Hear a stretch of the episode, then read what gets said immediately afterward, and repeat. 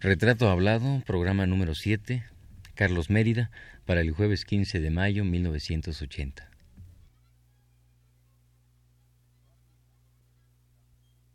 Radio UNAM presenta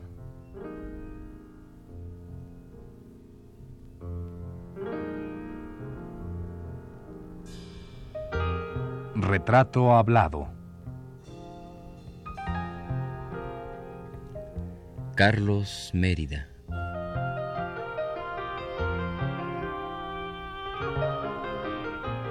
Un reportaje a cargo de Elvira García.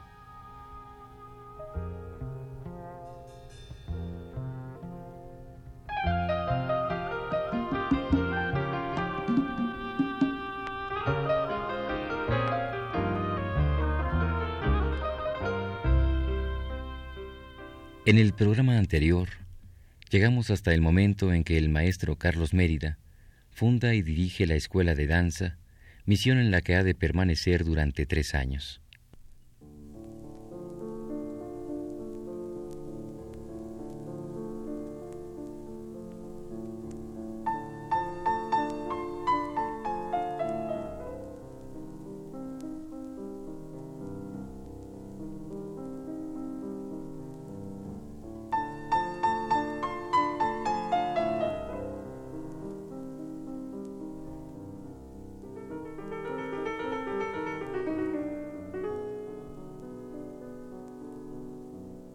Maestro Carlos Mérida, ¿y cuáles son los logros que eh, se obtienen en tres años de su, de su paso por la Escuela Nacional de, Danza?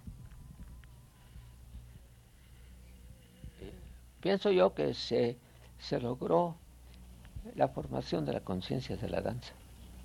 Eso ya era bastante. Hacíamos experimentos con diferentes eh, eh, modelos Teníamos maestros rusos, teníamos maestros mexicanos enseñando danza. Ya le conté, los concheros venían a enseñar. Y luego clases de danza clásica, y, luego danza moderna. Después tuvimos a Ana Sokolov, que, con quien se hizo una temporada bastante copiosa y bastante interesante de la Paloma Azul. Discípulas maravillosas que salieron de ahí y todavía existen. Pero lo que se trataba era de formar la conciencia. Ahora existe, mire, ya tienen edificios allá en el, en el, donde está el, el, Auditorio Nacional. El Auditorio Nacional. Tienen ya escuelas maravillosas, compañías, ya tienen una compañía con quien trabaja mi hija Ana. Mi hija Ana hace, hace coreografías con ellos. Mi hija salió de la escuela de danza de pequeña iba conmigo y ahí aprendió a bailar. Pues, pues esa escuela que tienen ahorita es estupenda. Ya los edificios son muy buenos, las salas y una compañía de danza que es perfecta. Pues hacen, hacen todo el repertorio clásico, bien hecho. Bailan las, las sílvides admirablemente bien como cualquier compañía europea o americana. De manera que tienen ya una, una compañía. Ana acaba de trabajar con esa compañía de la danza, de la compañía oficial de, danza, aparte de la escuela. Tiene su, su edificio, la escuela tiene su edificio. Acabamos de estrenar una, una obra de, danza que se pasó hace como cuatro meses, que se llama con música de Sarmientos, y yo hice el decorado y se estrenó en Bellas Artes con un éxito sorprendente en el último programa de la danza de la escuela de no del, de, la academia. de la academia de la danza. La danza en México ha progresado muchísimo porque ya tienen una escuela pagan muy bien a los a los que forman esa compañía.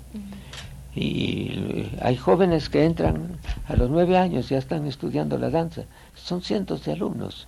No sé cuántas salas tienen ya maestros maestros nativos, maestros extranjeros. Ya es una cosa de, de una formalidad maravillosa. Ana fue directora del departamento de danza.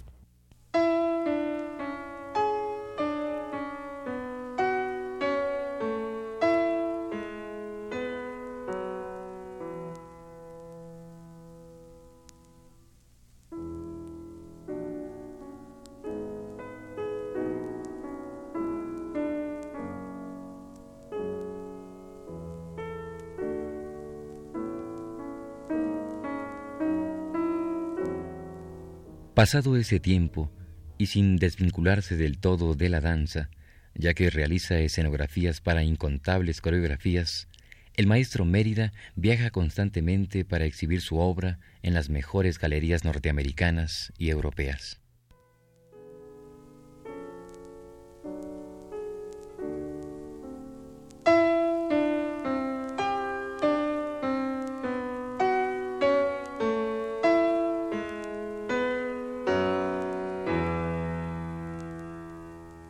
¿Qué relación encuentra usted entre o encontraba usted entre la danza y la pintura?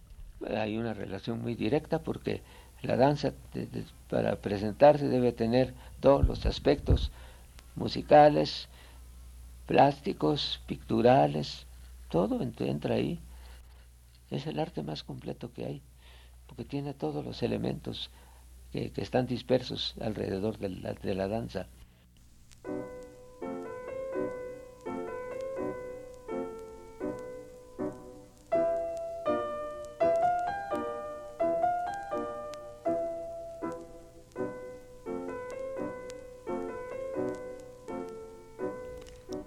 Sus litografías, al igual que sus guaches y acuarelas, comienzan a ser demandadas por el mercado internacional del arte.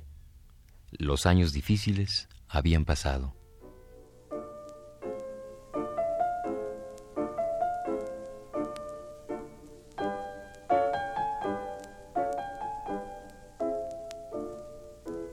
En el lapso de 1934 a 1948, presentó más de 35 exposiciones, la gran mayoría en galerías estadounidenses y el resto en México. Por ejemplo, la obra de Mérida figuró en una muestra colectiva con la que se inauguró, en 1937, la Galería de Arte Acción Social de la Universidad Nacional Autónoma de México, que dirigiera el pintor Julio Castellanos. Otra de las exposiciones importantes en la que Mérida tomó parte fue la exposición surrealista, que en 1940 organizaran André Breton, Wolfgang Pahlen y César Moro en el local de la Galería de Arte Mexicano.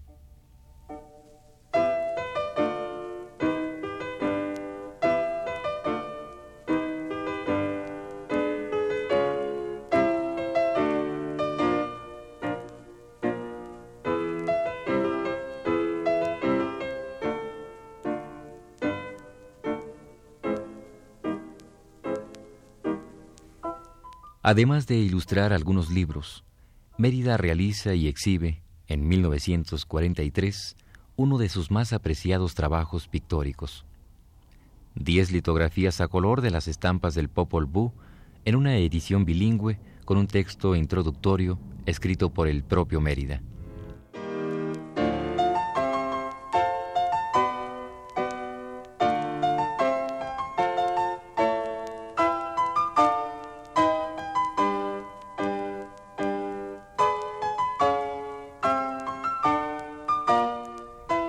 Aproximadamente por el año de 1949, la obra pictórica de Mérida entra a otra etapa. La necesidad del creador de extender su arte lo lleva a la investigación de la integración plástica a la arquitectura. Pero antes de que pasemos a desarrollar este punto, daremos lectura a un fragmento de un texto del poeta y crítico Jorge Cuesta, escrito hace casi 50 años.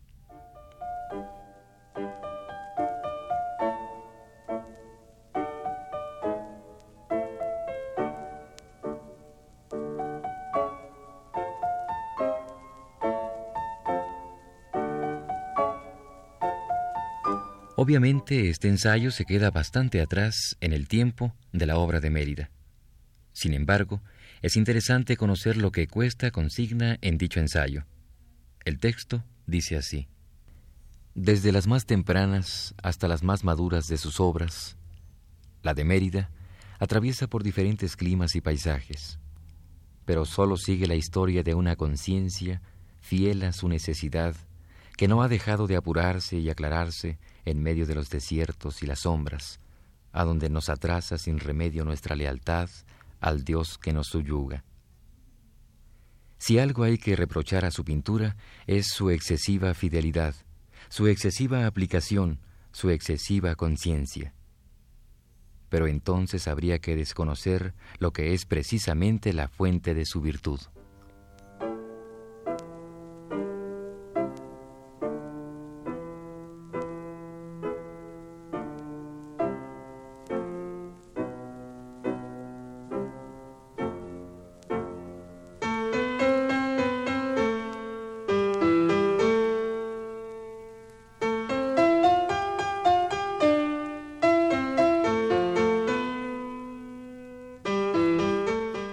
El ensayo de Cuesta, escrito tal vez en el año de 1935, es significativo por el hecho de que se refiere casi exclusivamente a la obra en acuarela que por aquel tiempo Mérida hiciera con más profusión.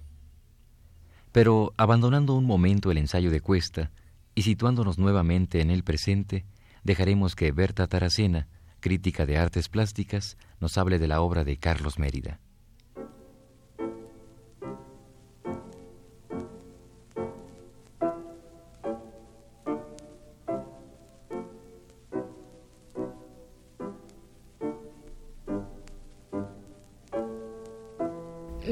Yo quisiera preguntarte, em, tú como especialista en, artes plásticas y crítica de la obra de, del maestro Carlos Mérida, ¿qué lugar ocupa la obra de Mérida en el movimiento pictórico internacional?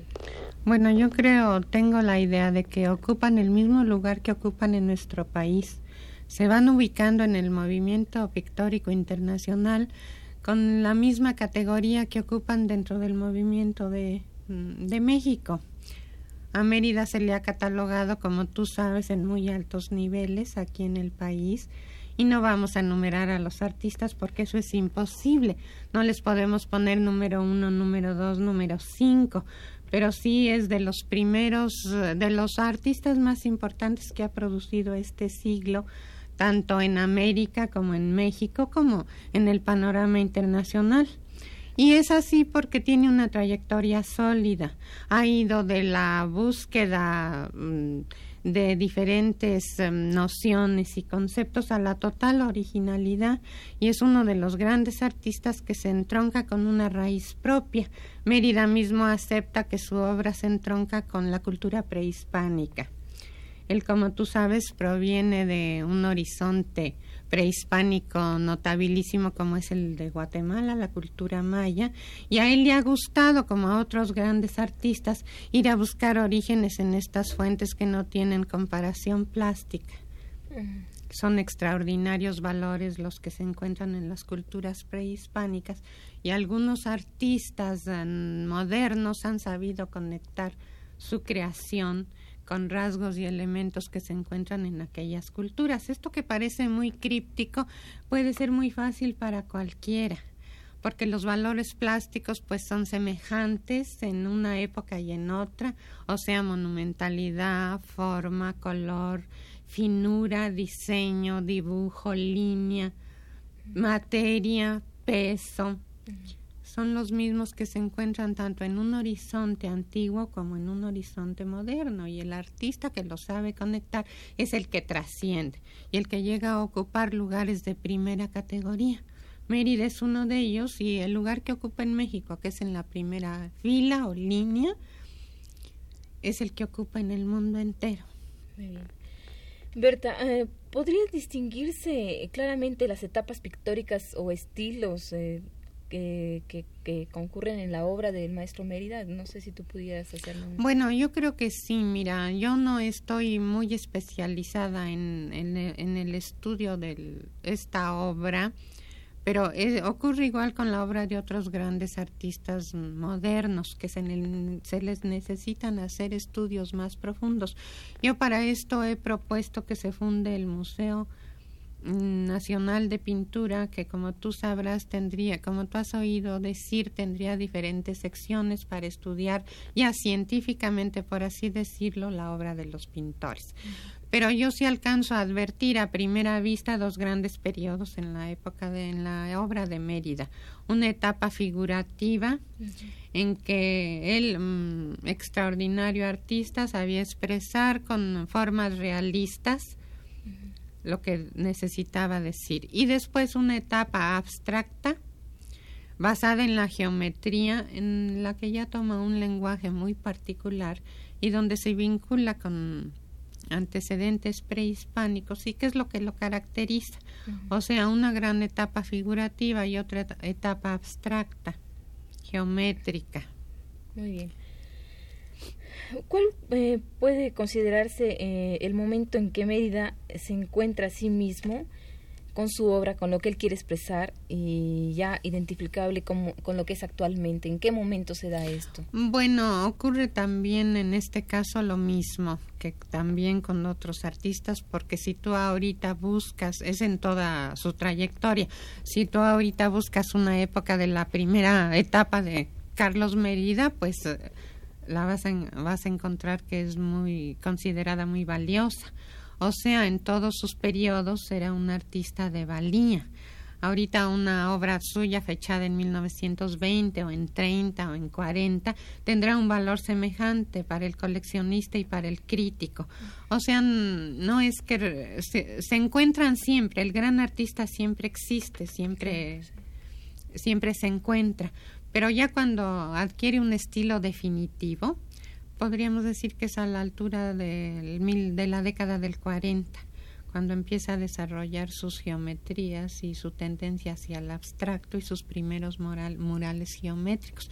Él es el iniciador en México de un muralismo geométrico que se contraponía a los grandes murales de temas sociales que, que hicieron los, los tres grandes, Rivera, Siqueiros y Orozco.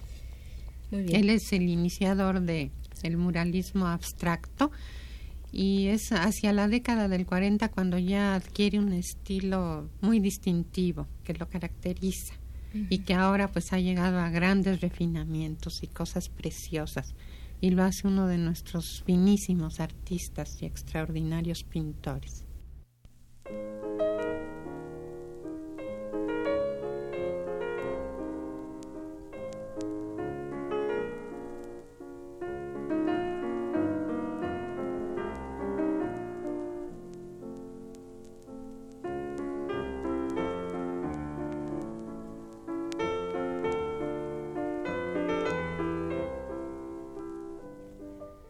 Y retomando el hilo del ensayo de Jorge Cuesta sobre la obra de Mérida, reproducimos aquí otro párrafo.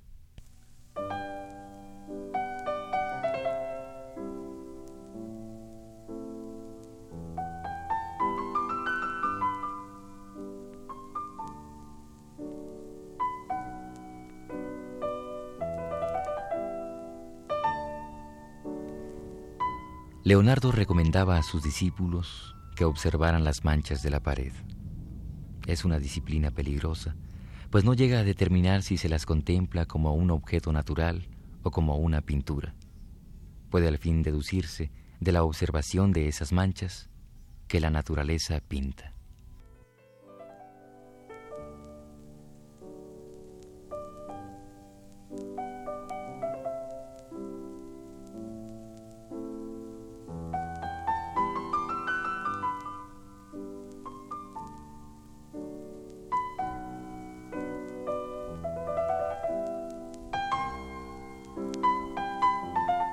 Las obras de Carlos Mérida, concluye Cuesta, recuerdan la pared de Leonardo. Se piensa a veces que la naturaleza las pintó. Se consideran como un arte de la intemperie. Se pasa por alto su secreto designio. Las manchas de la pared son los defectos de la eternidad de la pared, la historia de su descomposición y de su ruina. Y se teme conocer las razones que llevan a la pintura de Mérida a un grado tal de dilución. Se teme verificar que los ojos se disuelven y que el objeto que miran está solo pasando por un momento de su ruina, porque se teme despertar el estremecimiento ante la muerte que duerme en el fondo de cada espectador.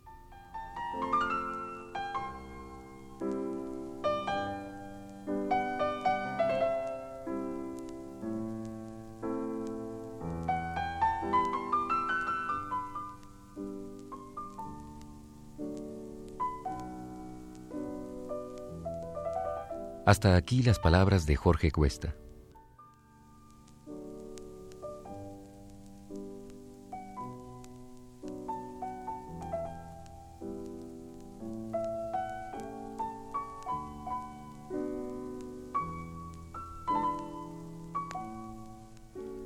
Esta fue la séptima parte del programa sobre Carlos Mérida.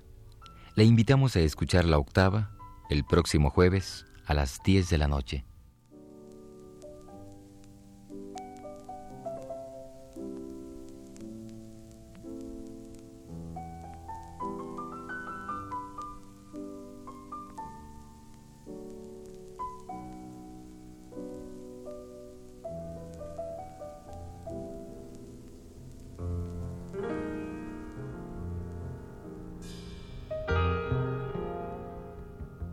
Radio UNAM presentó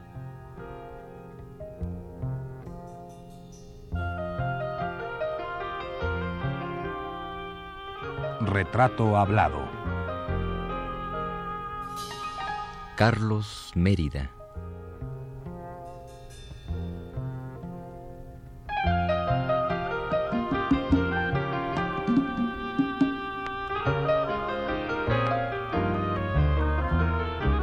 Reportaje a cargo de Elvira García.